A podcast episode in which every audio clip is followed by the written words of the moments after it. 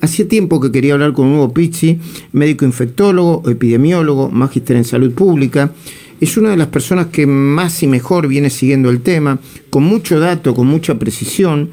Dijo, entre otras cosas, últimamente que el que padeció COVID-19, si es vacunado, queda con una inmunidad permanente y dijo también que las nuevas variantes del COVID son más contagiosas. Hugo, gracias por atendernos. Todo el equipo de la mañana, de, esta mañana de Radio Rivadavia saluda eh, y, arranco para ganar tiempo con, el principio. ¿En qué lugar eh, cree que, estamos? ¿En qué, qué panorama tiene hoy Argentina eh, frente al COVID?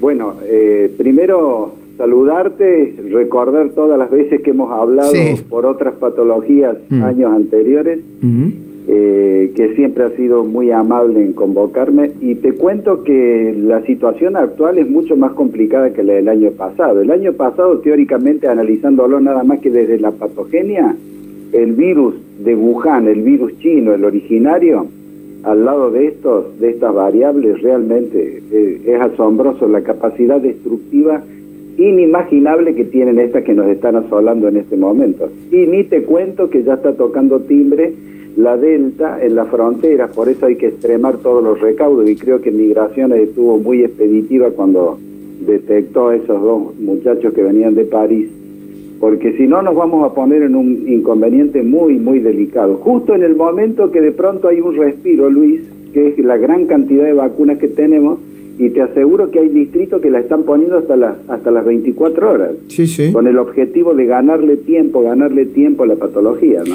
Ahí, eh, eh, hasta donde yo sé, Hugo, usted me dirá, pero Ciudad de Buenos Aires eh, está bastante bien en el ritmo de vacunación y creo que la provincia de Córdoba, si no me equivoco, también, ¿no? Sí, sí, porque hay en general la logística en general la logística se preparó muy bien. Lo que nos hacían falta, amigos, eran nada más que vacunas. Y por suerte están entrando 6 millones a dos fábricas que la están haciendo, el convenio con los chinos. Y te cuento un detalle que ahora ha aparecido, que, que en algún momento lo hemos hablado con algunos colegas tuyos, en el sentido que de pronto iban a entrar las provincias a poder hacer eh, compras o eh, diríamos los privados, que en algún momento se supo y están ahora con ingentes esfuerzos de negociación. Ahora ya Córdoba firmó por un millón de vacunas Cancino y, hay una idea en el núcleo centro, que sería Córdoba, Santa Fe eh, y Entre Ríos, también de salir a hacer compras. O sea que todo va a ayudar, todo va a ayudar, pero tenemos que ser muy disciplinados, porque a decir verdad, es vacuna y disciplina. Claro que y, sí. Y estamos viendo que lo único que hacemos es desactivar fiestas clandestinas. Es cierto. La nocturnidad nos juega en contra, aunque también te digo que de día se ven fiestas que han sido clausuradas y demás. Ahora, Hugo, em, eh, están bajando los, eh, los casos, eh, los contagios. El, el tema de por, por el ritmo, por, la, por el desacople que hay, probablemente baje el nivel de decesos. Hay cierta conducta de aflojamiento. Eh, no estamos como está Israel o como, o como está Gran eh, Reino Unido, que dicho sea de paso, tuvo un pequeño rebrote, ¿no?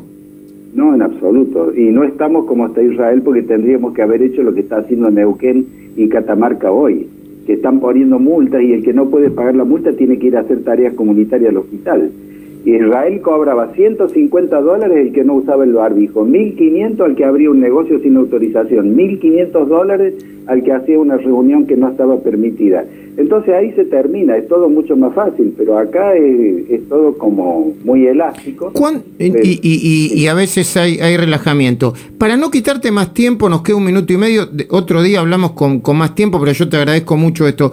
¿Cuándo ves la luz al final del camino, si pudieras decirlo? ¿A fin de año, el año que viene? No, todo se va notando. Yo te, cuento de que, por ejemplo, hoy en las terapias intensivas no están los adultos mayores.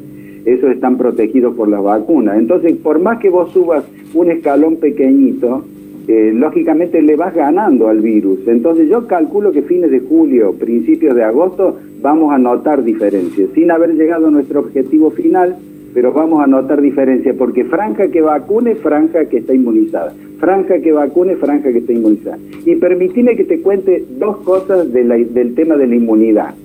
Cuando vos sos atacado por este virus, entran a tu cuerpo miles y millones de virus. Y el organismo le, se puede morir o puede superar. Cuando supera, queda toda una organización de soldados que serían los eh, linfocitos B que tienen el recuerdo, la memoria y tienen una biblioteca con quién mm. fue su enemigo. Esas son células longevas que pueden durar hasta 30 años. Entonces, si a esa gente, que fue lo que se estudió en Córdoba, le pones una vacuna después de que se recuperó, suben de una manera inusitada los anticuerpos y eso le da en el tiempo una inmunidad prolongada. Lo que pasa que me sacaron la parte eh, cuando yo decía eh, potencial, potencial permanente, o sea, no sabíamos si es totalmente permanente, pero que es muy prolongada y estamos viéndolo cada día más. O sea que es una muy buena noticia. Hugo Pizzi, eh, un abrazo grande, gracias por atendernos. Eh, ojalá podamos hablar en otro momento, estando mucho mejor. Hasta pronto, amigo. Un abrazo cariñoso. Adiós.